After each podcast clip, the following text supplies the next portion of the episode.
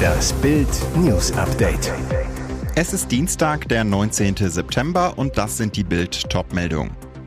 Saudummer Fehler. Fesas Wahlrecht-Blamage. Jennifer Garner. Rührende Geste für Obdachlosen. Ukraine will keine kaputten Leopardpanzer. Saudummer Fehler. Fesas Wahlrecht-Blamage.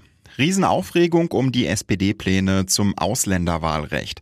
Und offensichtlich weiß die SPD selbst gar nicht, was sie da fordert. Bild hatte am Dienstagmorgen enthüllt. Die Hessen-SPD und ihre Spitzenkandidatin Innenministerin Nancy Faeser wollen das Wahlrecht massiv ändern. Künftig sollen auch Nicht-EU-Ausländer in Deutschland wählen dürfen bei der Kommunalwahl. Konkret heißt es, wir wollen uns auf Bundesebene und im Bundesrat mit Nachdruck dafür einsetzen, dass alle Menschen, die länger als sechs Monate im hessischen Kommunen leben, ein kommunales Wahlrecht erhalten. Am Dienstagmittag dann die brisante Wende. Die SPD Hessen beginnt zurückzurudern. Bei der Forderung gehe es um ein politisches Fernziel, so ein Parteisprecher. Es sei mit den Möglichkeiten des Landesgesetzgebers allein gar nicht zu erreichen.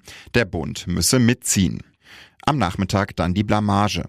Die SPD meldet sich bei Bild und teilt mit, das Wahlrecht für Nicht-EU-Ausländer soll es nicht schon nach sechs Monaten, sondern erst nach sechs Jahren Aufenthaltsdauer in Deutschland geben. Die Bildrecherchen und Nachfragen waren Anlass, die Genese des inkriminierten Satzes aus dem Wahlprogramm noch einmal in allen Einzelheiten nachzuvollziehen, so der SPD-Sprecher. Dabei habe sich herausgestellt, dass alles, was die SPD dazu gesagt habe, richtig sei. Dass die wahre Wurzel des Problems aber in einem echten, saublöden Fehler liegt. Herzensmoment auf einem Parkplatz in Santa Monica. Jennifer Garner, rührende Geste für Obdachlosen. Ein Akt der Menschlichkeit auf einem Parkplatz in Santa Monica. Schauspielerin Jennifer Garner war eigentlich nur zum Wocheneinkauf unterwegs, als sie einen obdachlosen Rollstuhlfahrer bemerkte. Statt weiterzufahren, hielt sie an und begann liebevoll mit dem Mann zu sprechen. Sie schenkte ihm eine Tüte voller Einkäufe und bemerkte dabei, dass er weder Schuhe noch Socken trug. Kurzerhand zog sie ihm ein paar weiße Socken an und wollte ihm sogar ihre Turnschuhe geben, doch die Größe passte nicht. Jennifer Garner schaute sich hilfesuchend um und entdeckte einen Paparazzo. Während andere Promis sich lieber vor der neugierigen Kamera schützen, sprach die Schauspielerin ihn an. Welche Schuhgröße haben Sie? Kann ich Ihre Schuhe für ihn kaufen? Er braucht Schuhe, fragte sie ihn. Welche Größe der Herr denn brauche? fragte der Fotograf. 10,5, zu Deutsch Größe 44. Dann passierte das Unglaubliche. Der Fotograf legte einen Moment seine Kamera zur Seite, erwiderte, ich habe 11, 45. Soll ich sie ihm geben? Ich kann sie ihm geben. Geld wollte er dafür von der Golden Globe Gewinnerin aber nicht. Jennifer zog dem Mann die schwarzen Tonschuhe über die Füße. Der sah der Schauspielerin gerührt zu. Die gute Tat war damit aber noch nicht beendet. Ein Fotograf erklärte, er habe noch eine weiße Decke im Auto, brachte sie dem Obdachlosen. Auch Jennifer überreichte ihm weitere Sachen, darunter eine graue Jogginghose. Es ist nicht das erste Mal, dass Jennifer Garner mit einem großen Herz punktet. Sie ist bekannt dafür, sich für Menschen in Not einzusetzen. SEK-Einsatz in Kellheim. Mann mit Schusswaffe gestoppt. In Kellheim lief am Dienstagnachmittag ein Mann mit einer Schusswaffe in der Hand durch die Altstadt. Im Zuge des Großeinsatzes konnte der Mann von Spezialkräften der Polizei gestoppt werden. Die Festnahme erfolgte um circa 18.20 Uhr durch ein Spezialkommando. Glücklicherweise wurden Unbeteiligte nicht verletzt. Für die Bevölkerung besteht keine Gefahr mehr. Um etwa 16.10 Uhr erreichten die Polizei Kellheim mehrere Notrufe, dass sich ein Mann mit einer Schusswaffe im Bereich der Maximilianbrücke am kleinen Braugraben befinden soll. Der Mann konnte von sofort anfahrenden Polizeikräften festgestellt und in Schach gehalten werden. Ein Spezialkommando wurde aufgefordert und machte sich auf dem Weg zum Einsatzort. Am frühen Abend erfolgte der Zugriff und die Festnahme. Ukraine will keine kaputten Panzer. Bei der Lieferung deutscher Leopardpanzer an die Ukraine gibt es einem Spiegelbericht zufolge erhebliche Probleme. Nach Informationen des Magazins hat Kiew die Übernahme von zehn Panzern des Typ Leopard 1A5 verweigert, weil sie stark reparaturbedürftig seien. Experten vom Bundesverteidigungsministerium hätten mittlerweile festgestellt, dass die Panzer bei der Ausbildung von ukrainischen Soldaten in Deutschland so stark verschlissen worden seien, dass sie eine Instandsetzung benötigen. Weiter heißt es, dass mehrere der bereits im Juli in die Ukraine überführten Leopard 1A5 Panzer dort wegen ähnlicher Probleme ausgefallen seien. Das Verteidigungsministerium wollte den Bericht auf Anfrage der deutschen Presseagentur nicht kommentieren. Seit gestern läuft die neue Corona-Impfkampagne. Das auf die Omikron-Sublinie XBB1.5 angepasste Präparat soll besser vor aktuell kursierenden Varianten schützen. Aber noch vor dem Start regte sich Kritik. Denn Hersteller BioNTech Pfizer liefert nicht in Einzeldosen aus, sondern in Fläschchen mit sechs Dosen. Weil es nur eine Impfempfehlung für Risikogruppen wie Ältere und Vorerkrankte gibt und viele Menschen sich auch erst einmal nicht mehr impfen lassen wollen, könnte so massenhaft Impfstoff verfallen. Denn in vielen Arztpraxen kann es passieren, dass für eine Impfung ein Fläschchen angebrochen wird, die fünf restlichen Dosen mangels weiterer Impfwilliger aber nicht verbraucht werden können. Ein Vorschlag der Kassenärztlichen Bundesvereinigung, spezielle Impfsprechstunden, damit weniger Dosen vernichtet werden müssen. Dies könnte aber mit einem hohen bürokratischen Aufwand verbunden sein. Der Deutsche Hausärzteverband befürchtet einen organisatorischen Overkill. Mehr zum Thema auf Bild.de.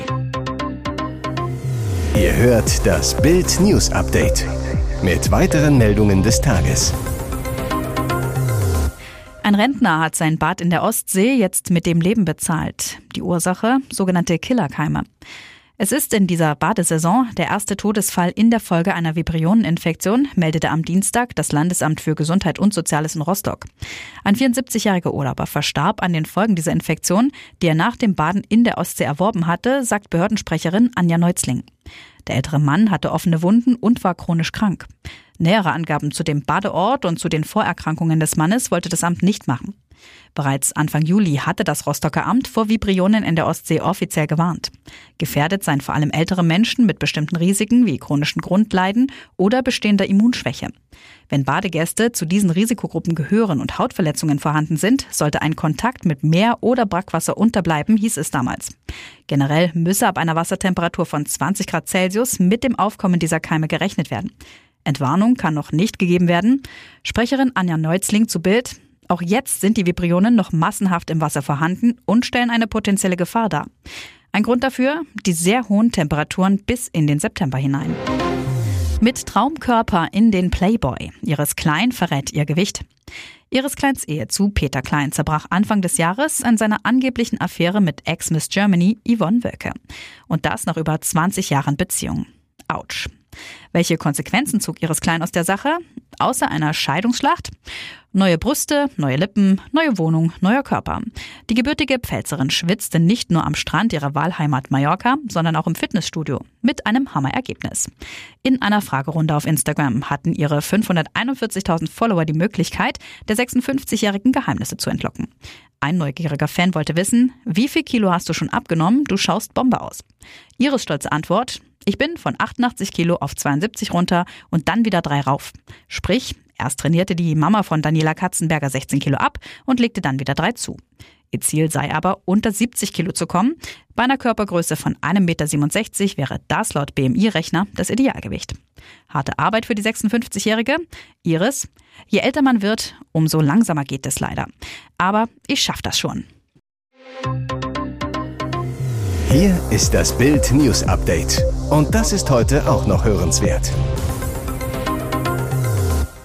Deutschlands Apotheker wehren sich mit geballter Kraft. Über 200 Apotheker aus ganz Deutschland schickten Bild gestern ihre Listen nicht lieferbarer Medikamente. Immer zwischen 300 und über 1400 Posten. Überall dabei Antibiotika, Kinderantibiotika-Säfte, Hustenblocker, Herzmedikamente, Blutdruck- und Cholesterinsenker, Diabetesmedikamente, Insuline, Asthmaspray, Augentropfen, Magentabletten. Tenor des Apothekerprotests gegen Lauterbach, wir verwalten einen Mangel. Die gewissenhafte und pharmazeutische Versorgung der Bevölkerung sei derzeit akut in Gefahr.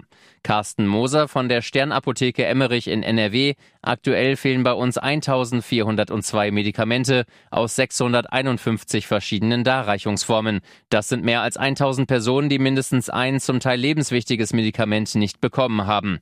Michael Becker von der Stadtapotheke Gengenbach in Baden-Württemberg.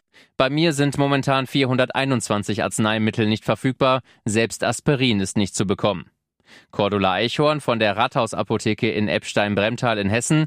Aus Wut habe ich am Bundeskanzler Olaf Scholz geschrieben und um Amtsenthebung von Karl Lauterbach gebeten. Ihr hört das Bild News Update.